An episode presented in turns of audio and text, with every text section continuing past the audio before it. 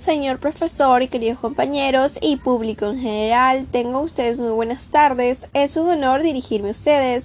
Les saluda Briseya Seraí Sánchez Miguel, estudiante del cuarto grado de secundaria.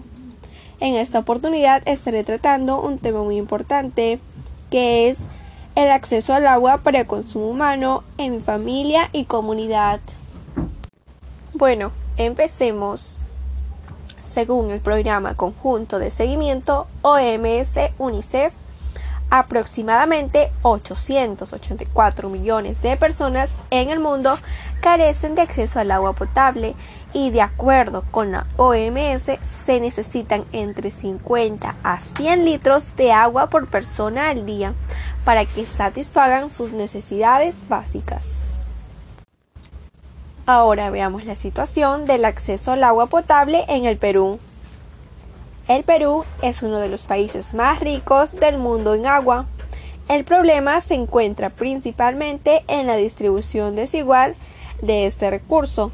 Según datos de Infobarómetro de la primera infancia, hay más de 2.370.000 viviendas que no tienen acceso a un derecho fundamental como es el agua. Bueno, en el caso de mi familia y comunidad la situación no es muy buena. Mi familia tiene acceso al agua mediante el servicio domiciliario de Sedapal. Aunque tenemos este acceso, presenta algunos inconvenientes, tales como tener que almacenar el agua y recolectarla exponiéndonos al frío y a distintas enfermedades como el dengue.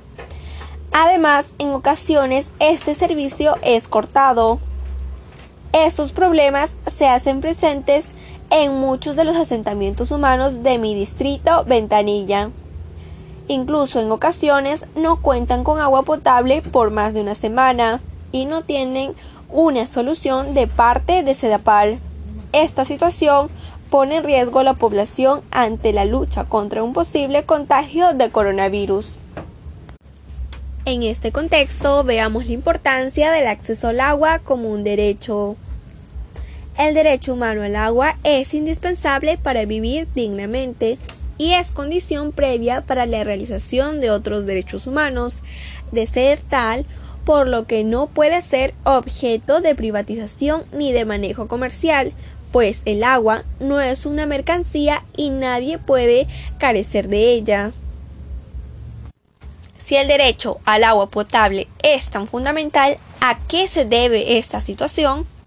El estrés o déficit hídrico es la posibilidad de falta o escasez de recurso hídrico, agua, para el consumo humano y en lo productivo. Los factores que lo originan son factores ambientales como el cambio climático, factores de distribución y uso como la mala cultura de uso y la incompetencia de las autoridades en nuestro país se manifiesta como una escasez económica del recurso hídrico, que consiste en que la carencia del agua se deba más bien a infraestructuras débiles e insuficientes para potabilizarla, transportarla a todos los hogares y asegurar la calidad de las fuentes naturales, tratamiento de aguas residuales. Ante esta problemática, ¿qué tan importante es el uso sostenible del agua? El agua es un recurso imprescindible para la vida y para el funcionamiento de los ecosistemas. Los seres humanos utilizamos el agua de acuerdo a nuestras necesidades y en su aprovechamiento introducimos ciertos cambios en el ciclo hidrológico. Estos cambios afectan tanto la disponibilidad como la calidad del agua. La sustentabilidad, particularmente para el agua, implica que utilicemos el recurso en la actualidad de modo tal que pueda ser aprovechado con buena calidad y cantidad suficiente por las generaciones futuras. Para lograrlo es necesario la solidaridad y cooperación de todos los actores que estamos involucrados, con participación y responsabilidad en la gestión del agua. A partir de esta gran herramienta, nosotros podemos aportar mucho con ayuda de la tecnología y de la investigación.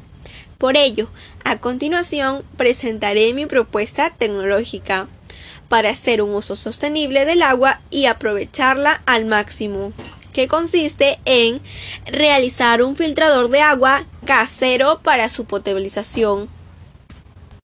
Los filtros de agua pueden simular lo que ocurre en la naturaleza, donde el agua es filtrada de forma natural mediante materiales como la arena y la grava, y emanan de forma limpia a través de los manantiales.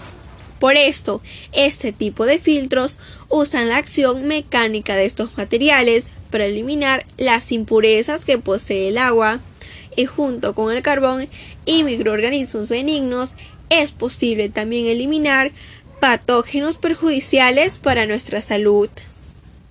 Los materiales necesarios para hacer un filtro de agua son los siguientes. Número 1. Recipiente grande de plástico. Número 2. Grava. Número 3. Arena fina. Número 4 piedras de pequeño y mediano tamaño. Número 5. Carbón activado. Número 6. Algodón natural. El orden de las capas de materiales es el siguiente.